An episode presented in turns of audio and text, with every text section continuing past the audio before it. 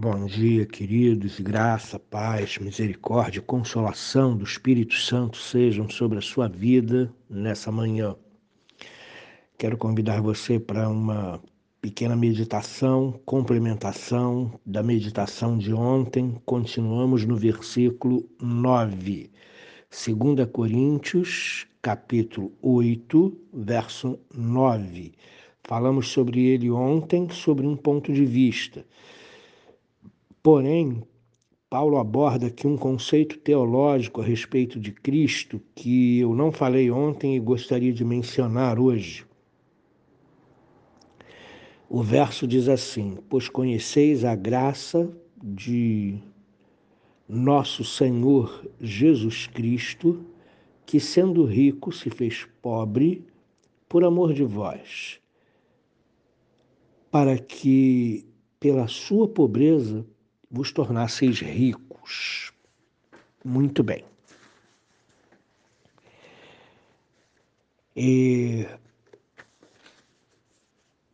Jesus Cristo, embora fosse rico, tornou-se pobre por causa dos coríntios, ou seja, por causa de nós.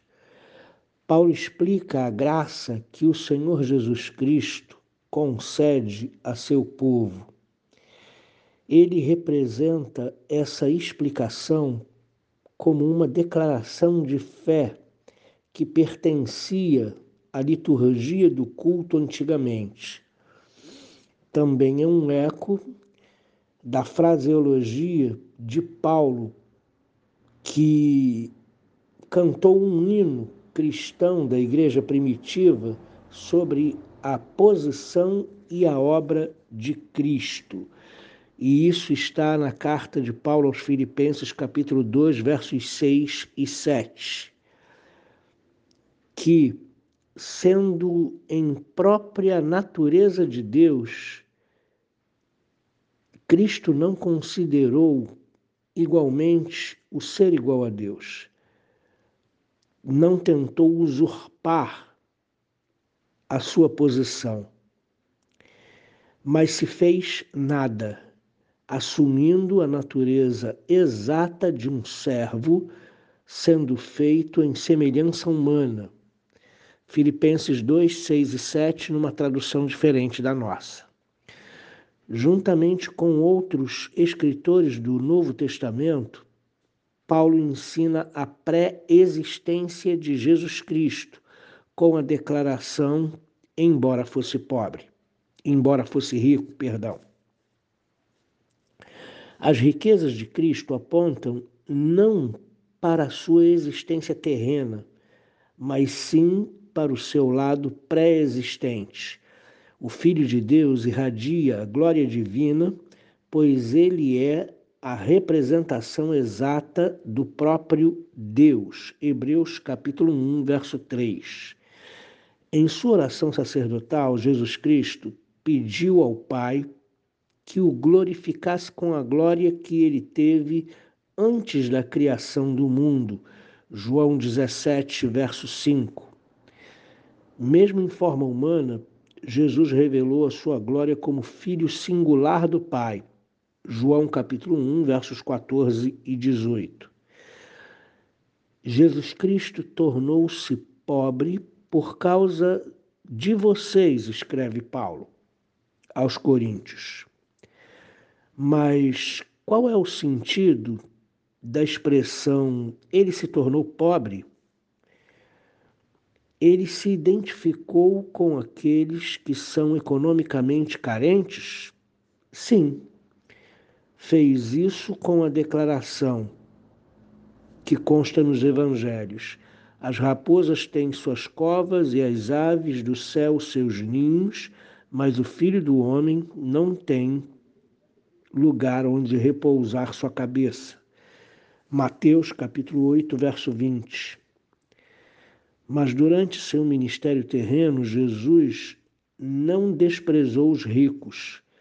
Ele participou de refeições na casa deles, aconselhou o jovem rico e esteve com os ricos na sua morte. Isaías 53, 9. Será que ele se relacionou somente com os pobres de espírito, com os mansos, que são chamados os bem-aventurados? Não.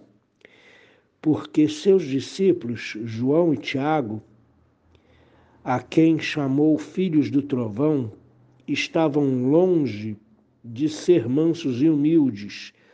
Lucas 9:54. Ele queria, eles queriam se sentar uma à esquerda e uma à direita de Cristo no seu reino, Mateus 20, 21. Paulo contrasta as riquezas de Cristo antes do nascimento de Jesus com a pobreza da existência humana durante a sua vida na terra. É a enorme diferença de deixar a santidade e glória do céu para entrar na profanação e pobreza da terra. Este é o presente indescritível de Deus. Enviar seu filho para nascer, sofrer e morrer por pecadores como nós. O escritor da Epístola aos Hebreus ensina que Jesus Cristo compartilhou nossa humanidade para destruir o diabo e libertar seu povo que estava preso em escravidão pelo medo da morte. Paulo aplica esse mesmo ensino diretamente aos coríntios e afirma que Jesus se tornou pobre por eles por causa dos pecadores, por causa dos pecados deles e dos nossos, Jesus voluntariamente pôs de lado sua glória celeste. Tornou-se um ser humano enquanto permanecia divino, Romanos capítulo 1, versos 3 e 4. Tornou-se materialmente pobre enquanto continuava espiritualmente rico tornou-se devedor a Deus por carregar sobre si os nossos pecados. Isaías 53, 6. Contudo, ele mesmo permaneceu sem pecado. Ele assumiu nossa humanidade para vencer a morte por nós e, pela sua ressurreição, nos promete que nós também ressuscitaremos da morte. 1 Coríntios capítulo 15, 21 e 22. O resultado disso é o seguinte: o ensino de Paulo não teve o propósito de induzir cristãos a procurar imitar a Cristo, desistindo de suas posses materiais para ganhar riquezas espirituais. A obra redentora de Cristo nunca pode ser duplicada, porque se isso fosse possível, Jesus não seria mais nosso Senhor e Salvador. Lucas capítulo 2, verso 11. Por meio de seu sofrimento, morte e ressurreição, somos herdeiros e co-herdeiros com ele. Romanos 8, 17. Somos filhos da luz, cheios de alegria e contentamento e participantes de Sua glória. Pela morte de Cristo sobre a cruz, nós fomos feitos justiça de Deus. Já somos espiritualmente ricos nesta vida e ricos além da comparação de qualquer comparação no mundo que há de vir. Se os coríntios são ricos em Cristo, então devem expressar seu amor e gratidão a Ele, ajudando os santos e necessitados da Judéia. A mensagem teológica de Paulo deve inspirar todos os crentes em todo lugar a serem generosos em contribuir para aliviar a necessidade dos pobres. Que Deus abençoe você nessa quinta-feira e que você seja inspirado pelo gesto de Jesus Cristo, que se fez pobre, para nos libertar dos nossos pecados e nos fazer ricos e seus herdeiros. Deus abençoe. Pai querido, muito obrigado pela obra redentora que Cristo fez pela nossa vida. Ele nasceu, sofreu, morreu e ressuscitou por pecadores como nós. Sem que nós o conhecêssemos, ele fez tudo isso por nós.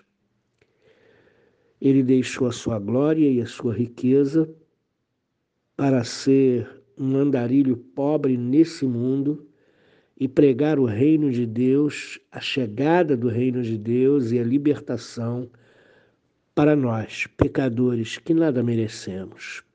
Então, Senhor, nós te agradecemos de todo o coração. A tua bondade, o teu amor, e queremos refletir essa bondade e amor para outras pessoas. Por favor, nos ajuda em nome de Jesus. Amém.